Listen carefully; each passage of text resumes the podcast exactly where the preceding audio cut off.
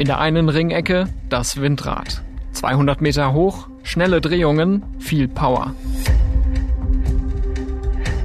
In der anderen Ringecke der Rotmilan. Ein Jäger, der durch den Ausbau der erneuerbaren Energien zum Gejagten wurde. Okay, ich übertreibe. Aber so ähnlich hat sich für mich manchmal die Debatte über den Ausbau der Windkraft angefühlt. Killer, Schredder.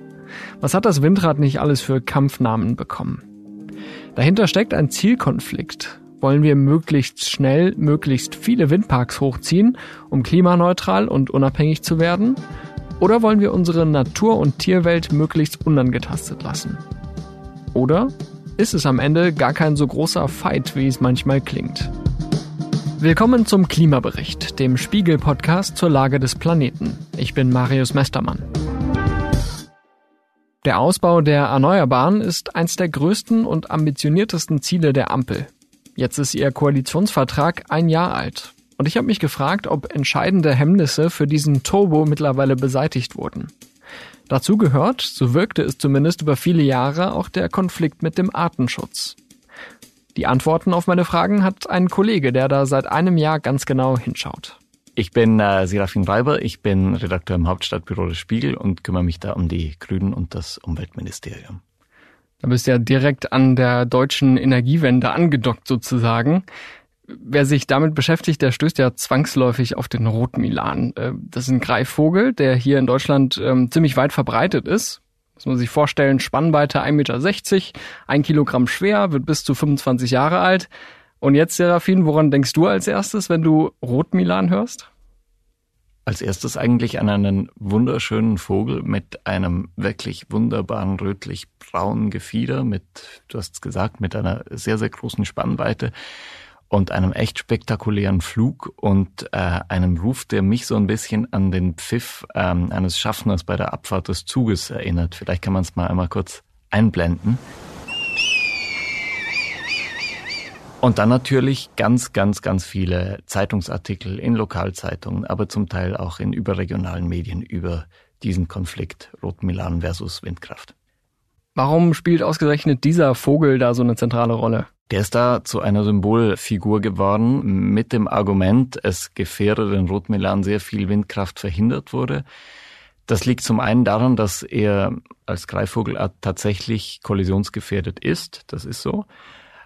Aber es liegt zum anderen vielleicht auch daran, dass es auch ein echt spektakulärer Vogel ist, mit dem man, und darum geht es ja bei äh, Politik auch, spektakuläre Geschichten erzählen kann. Der Rubmilan versus die böse Windkraft. Und das hat sich so hochgeschaukelt und hat dann dazu geführt, dass dieser Vogel zu einem ähm, Art Symbol geworden ist. Der ist ja in Deutschland heimisch, das ist so sein Hauptverbreitungsgebiet eigentlich, äh, so, soweit ich das gelesen habe. Und Jetzt ist da die Befürchtung von äh, Tierschützern und auch Naturschützern, dass der Ausbau der Windkraft in Deutschland, der jetzt schon seit zwei Jahrzehnten ähm, eigentlich äh, in die Pötte kommen soll, dass der unter anderem diesen Vogel in der Existenz bedroht. Lässt sich das denn aus den mittlerweile verfügbaren Daten ableiten? Nein. Ein Grundproblem bei den Kollisionen von Vögeln mit Windkraftanlagen, und da reden wir ja nicht nur ähm, über den Rotmilan, sondern auch noch über sehr viele andere Vogelarten und Fledermäuse, ist ja, dass sich die Gefahr der Kollision äh, nicht klar messen lässt. Weil das würde ja bedeuten, dass überall im Land in diesen Hunderten von Windparks und diesen tausenden Windkraftanlagen überall Leute sind, die tote Vögel aufsammeln und es dann äh, ein flächendeckendes Monitoring gibt von toten Vögeln um Windkraftanlagen, um dann klar sagen zu können, okay, in dieser Region oder in Deutschland allgemein sterben so und so viele Vögel. Das und heißt, das gibt es nicht. Das gibt es nicht. Es gibt Hochrechnungen es gibt die sogenannte Progress-Studie von 2016. Dort ähm, wurde in Norddeutschland, also im norddeutschen Tiefland, wo sehr viele Windkraftanlagen stehen, bei knapp äh, 570 Windkraftanlagen in 55 Windparks dann über ähm, zwölf Wochen einmal wöchentlich geguckt, okay, ist da ein toter Vogel? Ja, nein. Und das ähm, entspricht dann ungefähr viereinhalb Prozent aller Anlagen in diesem Gebiet. Und Tatsächlich äh, gab es dann auch Ergebnisse. Es wurden rund 300 getötete Vögel gefunden, 57 Arten. Also es ist nicht nur der Rotmilan, sondern es sind auch noch sehr viele andere Vögel. Und am häufigsten waren die äh, Ringeltaube, die Stockente, Mäusebussard, Lachmöwe und der Star. Der Rotmilan lag da nur auf Platz 12. Also es ist sehr, sehr schwer zu eruieren. Eine bekannte Zahl für ganz Deutschland geht auf eine Schätzung des Naturschutzbunds NABU zurück. Der spricht gerne von 100.000 getöteten Vögeln pro Jahr durch Windkraftanlagen. Das ist aber erstens eine umstrittene Schätzung und zweitens muss man das in Relation setzen. An den Glasscheiben von Wohnhäusern und Bürogebäuden sollen angeblich pro Jahr bis zu 100 Millionen Vögel sterben. Darüber wird aber längst nicht so viel gestritten wie über die Gefahr durch Windräder. Entscheidend ist die Frage, ob eine Art in ihrer Existenz bedroht wird. Und die Rotmilan-Population in Deutschland ist seit Jahrzehnten stabil, trotz Windkraftausbau. Dennoch wird der Artenschutz oft als Bremser der erneuerbaren Energien genannt. Wie groß ist der Einfluss wirklich? Tatsächlich ist es ja so, die Häuser sind schon da und wir haben hier ähm, uns als Menschen schon eingerichtet und jetzt kommt etwas Neues hinzu, weil wir uns jetzt die Frage stellen müssen, wie schaffen wir es, aus den Fossilen rauszukommen. Und dann ist sozusagen dieses Neue das schwächste Glied in der Kette. Und jetzt versucht man das zu bekämpfen. Und dabei spielt der Artenschutz eine Rolle, aber ich würde nicht sagen die entscheidende, weil vorher ja noch ganz viel anders passieren muss. Es müssen Genehmigungen erteilt werden. In diesen Behörden braucht es Personal. Es müssen Prüfungen angestrengt werden, die aufgrund äh, fehlender Messdaten jetzt eben, wir haben es gesehen bei den Vögeln, langwierig ausfallen, weil man das dann erstmal prüfen muss und es ja im deutschen Naturschutzgesetz ähm, auch das Tötungsverbot gibt. Also man muss verhindern, dass in Deutschland Tiere sterben, egal ob das jetzt Haustiere oder Wildtiere sind. Dazu kommt das Gesetz, das den Ausbau der erneuerbaren Energien auch regeln soll. Das EEG-Gesetz, also bekannt durch die EEG-Umlage, wurde 2019 äh, weitgehend reformiert. Das hat die Neuausschreibung von Projekten verhindert. Es gibt zu wenig äh, ausgewiesene Fläche. Dann gibt's den Abstand zu Siedlungen, äh, in Bayern bestens bekannt als die sogenannte 10-H-Regel, mit dem man den Windkraftausbau in Bayern praktisch äh, gekillt hat. Und dann kommt eben an letzter Stelle, kommen diese Klagen hinzu von Umweltverbänden. Nochmal ein Vergleich. Im Jahr 2021 wurden deutschlandweit 16 Windkraftanlagen aus Artenschutzgründen abgelehnt oder Genehmigungen zurückgenommen. Das entsprach einer Leistung von 77 Megawatt.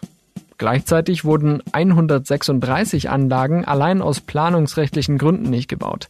Das entsprach 607 Megawatt. Das geht aus einem gemeinsamen Bericht von Bund und Ländern aus dem Oktober hervor. Der Artenschutz ist also faktisch ein Bremser, aber bei weitem nicht die größte Hürde für die Windenergie. Und nicht immer ist das Vogelschutzanliegen so ganz ehrlich. Die Süddeutsche Zeitung hat erst am Wochenende über die Aktivitäten eines Vereins berichtet. Der nennt sich Verein für Landschaftspflege, Artenschutz und Biodiversität. Dieser Verein sorgt offenbar immer wieder mit Klagen dafür, dass Windparks verhindert oder zumindest über Jahre verzögert werden. Wie groß ist denn das Problem dann, wenn wir, wenn wir darüber sprechen, dass Naturschutzverbände, Tierschutzverbände sich da auch einschalten? Ich kenne diesen Verein nicht. Ich habe noch mit keinem dieser Mitglieder da gesprochen, aber meine Unterstellung wäre es jetzt zu sagen, dass es denen hauptsächlich um die Landschaftspflege geht. Und das ist ja auch legitim. Wir wollen intakte Kulturlandschaften sehen.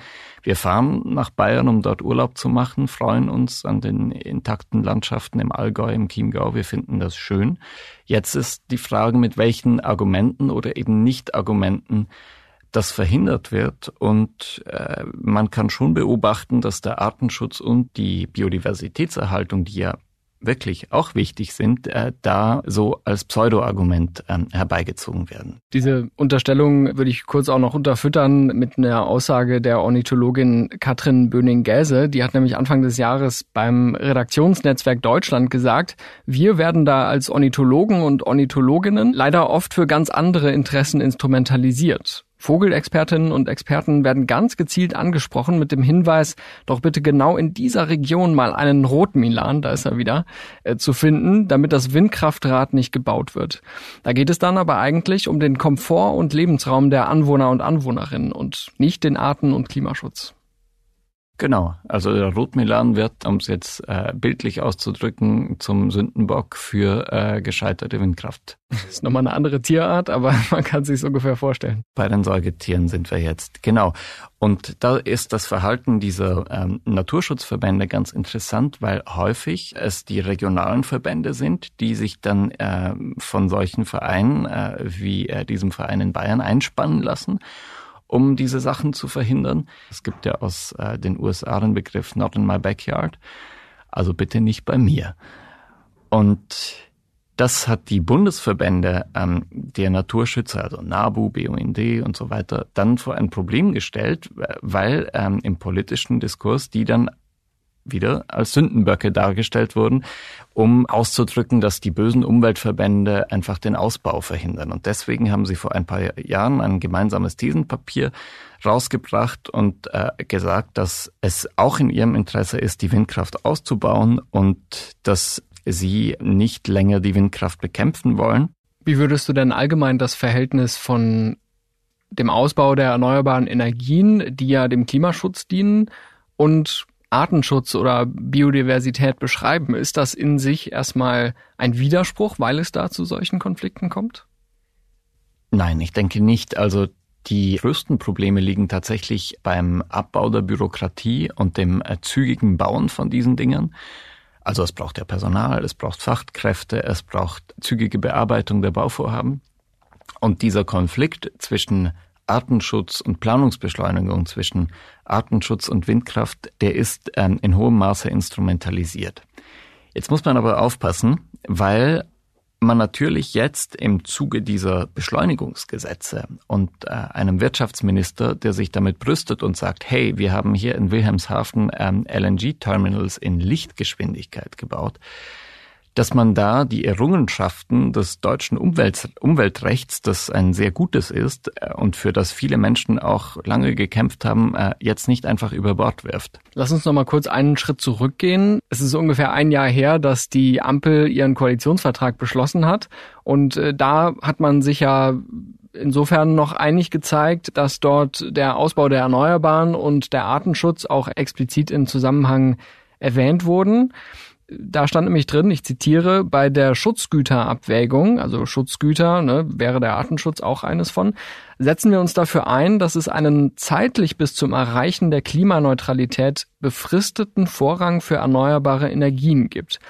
Wir schaffen Rechtssicherheit im Artenschutzrecht unter anderem durch die Anwendung einer bundeseinheitlichen Bewertungsmethode bei der Artenschutzprüfung von Windenergievorhaben. Das heißt, in diesem sehr ambitionierten Vorhaben, die erneuerbaren Energien auszubauen, wurde der Artenschutz ja eigentlich erstmal zurückgestuft, oder? Als die Grünen die Koalitionsverhandlungen geführt haben, war das Umweltministerium eines der größten Opfer sozusagen von der Postenverteilung von Robert Habeck und Annalena Baerbock, weil die zusammen den Klimaschutz äh, zur Chefsache erklärt haben. Und dieses Umweltministerium, das vorher ein sehr wichtiges Ministerium war, weil alle Bemühungen um Klimaschutz der ähm, alten Bundesregierungen sich in diesem Ministerium konzentrierten. Das war so eine Trutzburg. Und jetzt ähm, kamen Robert Habeck ähm, und Annalena Baerbock und haben gesagt, okay, wir holen uns den Klimaschutz, weil das unser Herzens, Herzensanliegen ist und das, was ähm, uns am meisten beschäftigt, holen wir aus diesem Ministerium raus und holen es äh, in unsere Ministerien, also in das Wirtschaftsministerium und wenn es um internationalen Klimaschutz geht, ähm, ins Auswärtige Amt.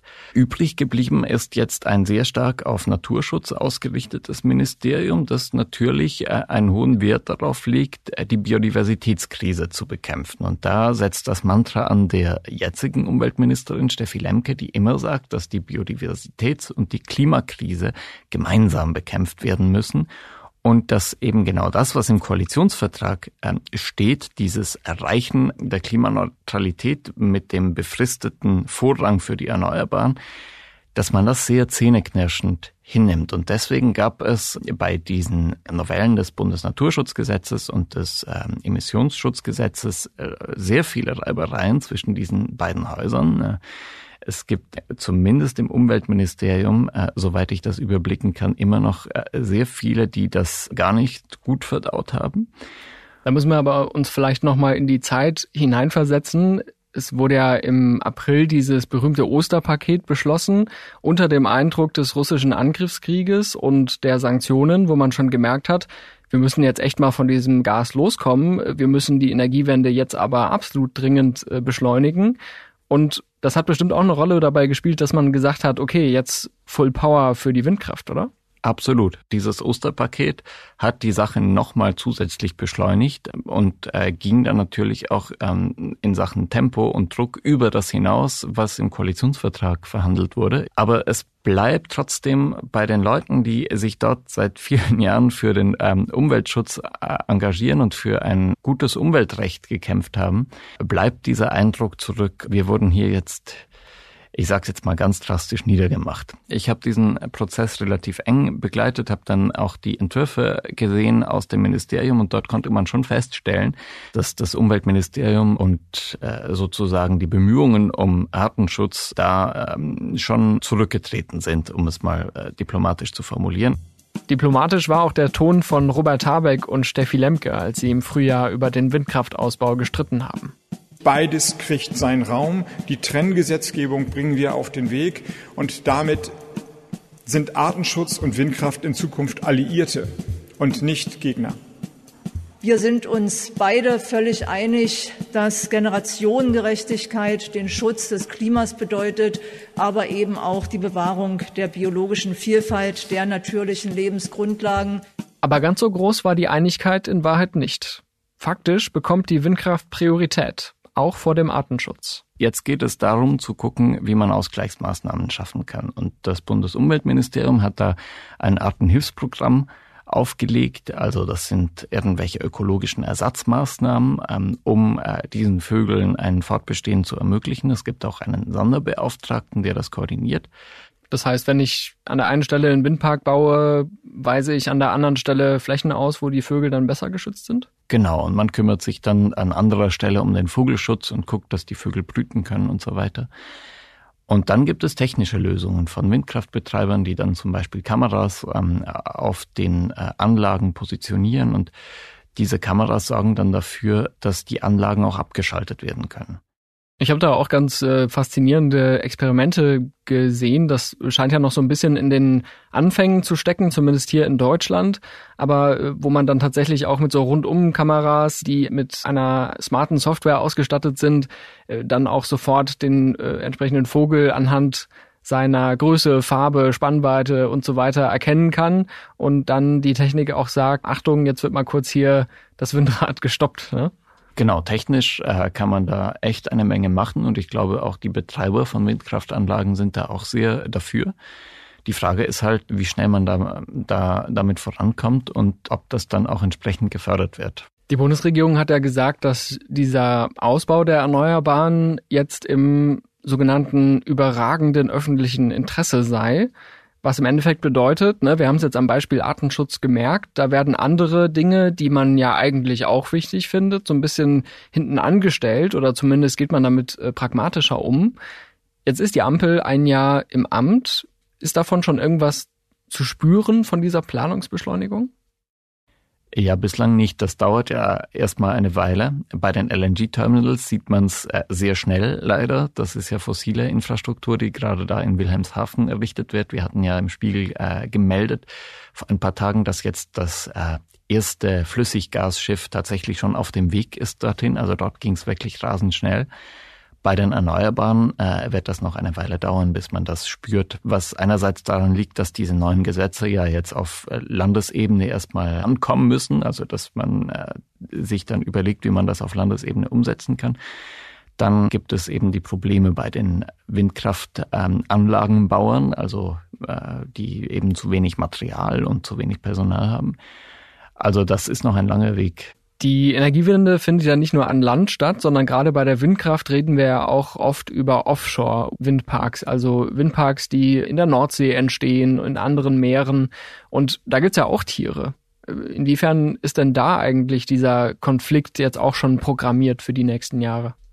Natürlich, dort gibt's auch ähm, erhebliche Belastungen für die Umwelt. Also Dort wird mit Schiffen dann ähm, in äh, diese Flächen äh, auf dem Meer äh, reingefahren. Es gibt Bohrarbeiten am Meeresgrund. Davon sind besonders äh, Schweinswale und Fische betroffen, die einfach dann unter dieser Lärmbelastung leiden.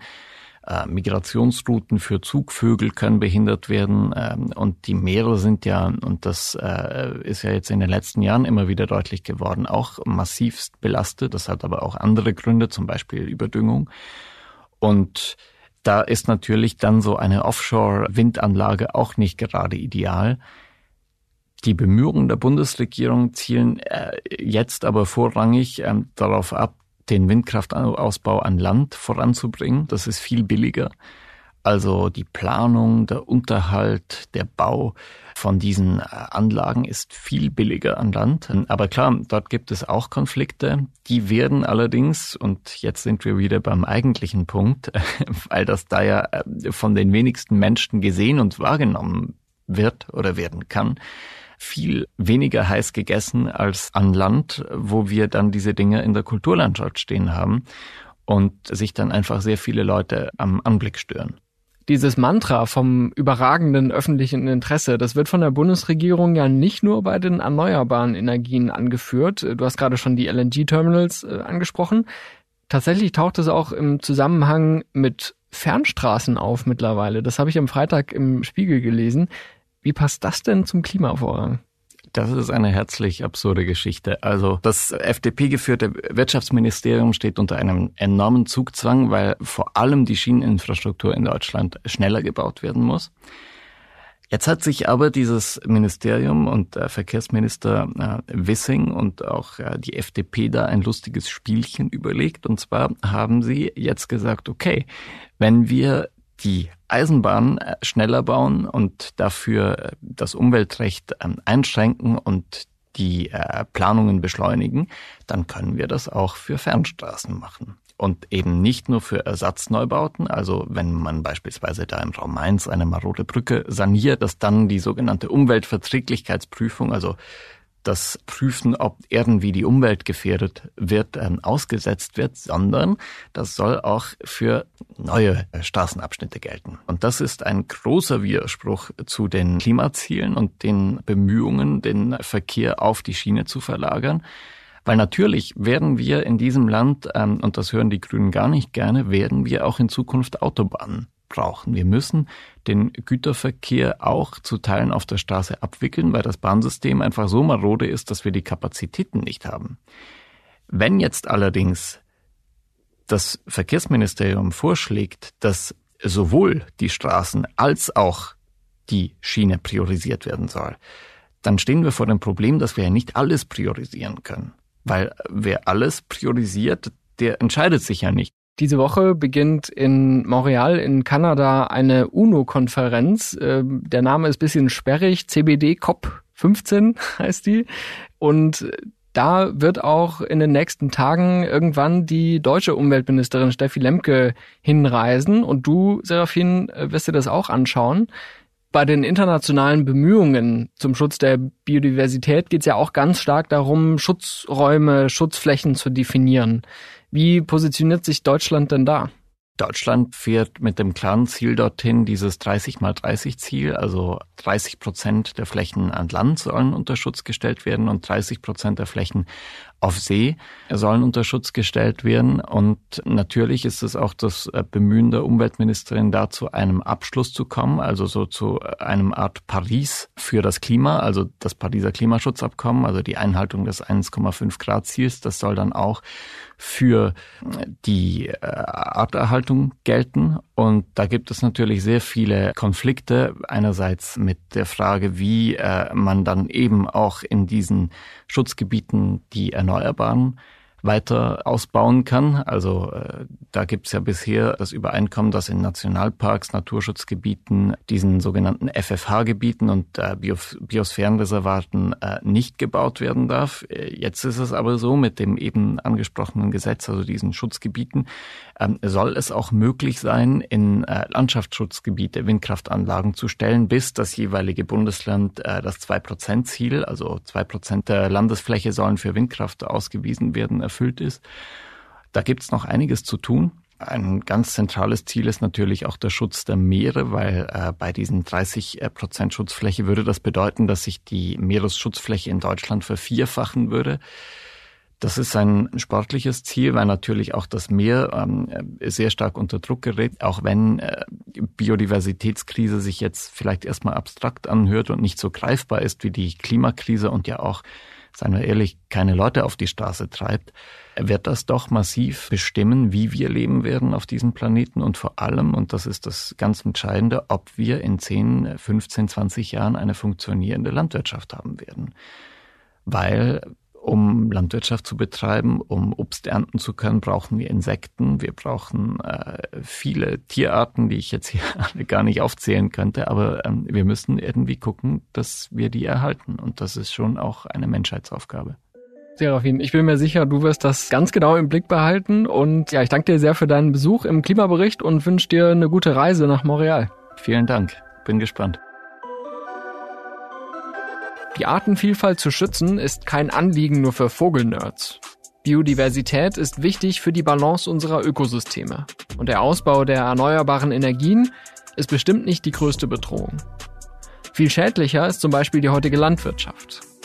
Umgekehrt profitiert auch der Rotmilan davon, wenn die Menschen die Klimakrise nicht weiter befeuern, sondern auf nachhaltige Energieerzeugung setzen.